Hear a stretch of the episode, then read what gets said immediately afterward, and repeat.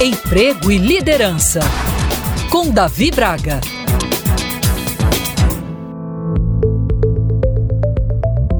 Se ao me dirigir a você eu usasse frases restritivas como não pode fazer isso ou isso é muito difícil, provavelmente seria uma situação que soaria no mínimo estranha ou negativa, não é verdade? Então, por que será que muitas vezes falamos isso para nós mesmos?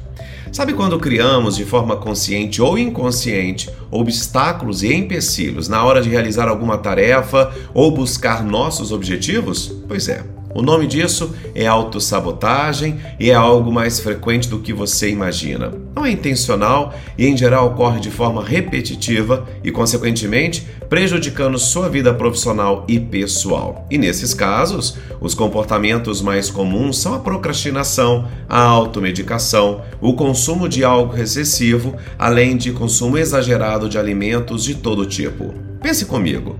Por que você está realmente adiando ou evitando determinada situação?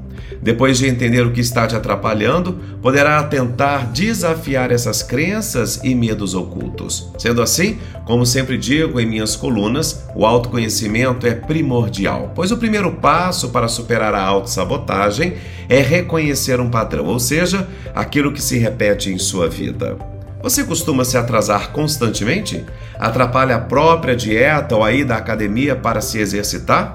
O que faz sempre que te prejudica? No ambiente de trabalho, vive reclamando da empresa ou do seu superior?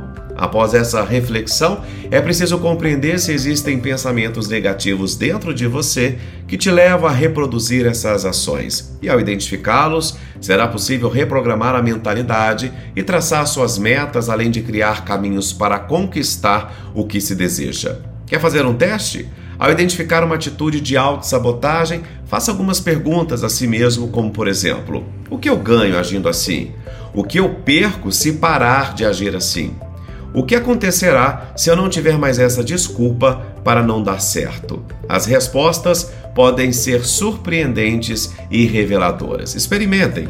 A pessoa que se sabota, portanto, deve enfrentar a si mesma. É passando por obstáculos que nos tornamos fortes e encontramos a nossa verdadeira força interior. Eu sou Davi Braga da Prime Talent. Se você quiser acompanhar outros podcasts, meu Instagram é Davi Braga.